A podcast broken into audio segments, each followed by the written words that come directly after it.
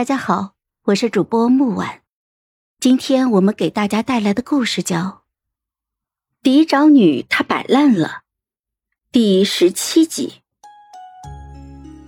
最终，我还是带着蓉儿顺利的出了府门。蓉儿执意要去送我，说是要看着我出发才能心安。我怕刘婉晴事后报复她，就嘱咐她在我离开之后便去投奔萧家。而其余的小丫鬟们也已经安顿好了。如今太师府中，我的院里人早已人去楼空。我捏了捏眼前攥着我的袖角，哽咽不止的蓉儿，细声安慰了两句，便转身离开了。待我登车的时候，我蓦然心念一动，只觉得有一道分外熟悉的视线，正隔着一些距离。落到了我的身上，我回过头，正好就看见了长街外朝着我一个劲儿挥手的萧成业。他笑得爽朗，张口说着一些无声的话，似是要嘱咐我对这里的一切无需挂心。我心中的郁气彻底舒展开来，朝他报以一笑，随即便撩开帘子，安心的入座了。宋如之早在车厢里就坐好了，此刻正撑着腮，出神的望着窗外。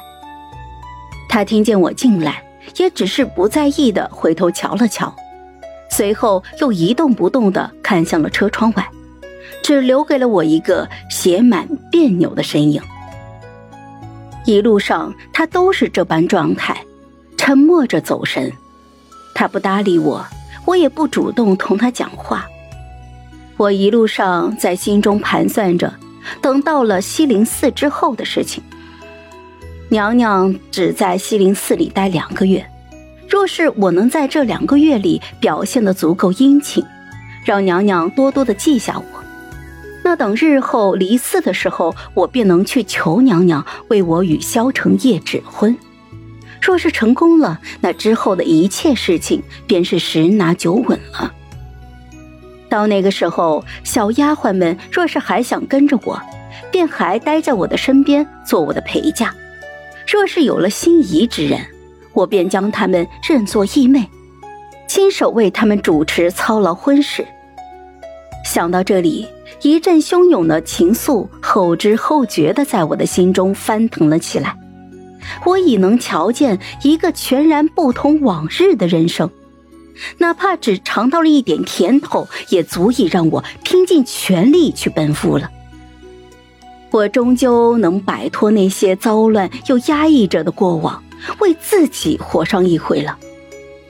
不仅是这样，我还想着，萧大既然在意我，如果是他日后是真心待我好，那么往后余生，我都要同这个真正爱我的人好好的生活在一起。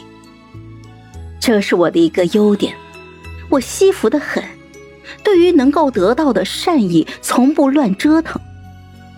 这样想着，不知不觉我也成了与宋如之相同的姿势，唇边挂着笑，坐在了车厢的另一端，托腮望向了窗外。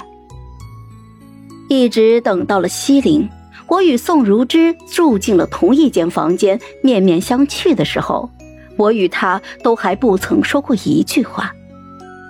宋如之像是在和谁闹着别扭，举手投足之间都带着气。